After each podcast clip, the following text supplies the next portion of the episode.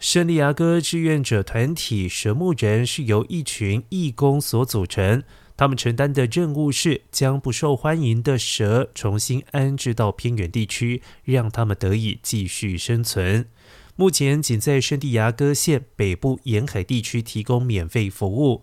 每年这个时候，组织发起人布鲁斯·爱尔兰的电话总是响个不停。由于蛇在天气逐渐变暖之后，会从藏身之处外出取暖，有时会出现在民宅后院、人行道或者是社区公寓。光是上个星期六，他就接到十一户圣地牙哥县房主请求提供协助抓蛇。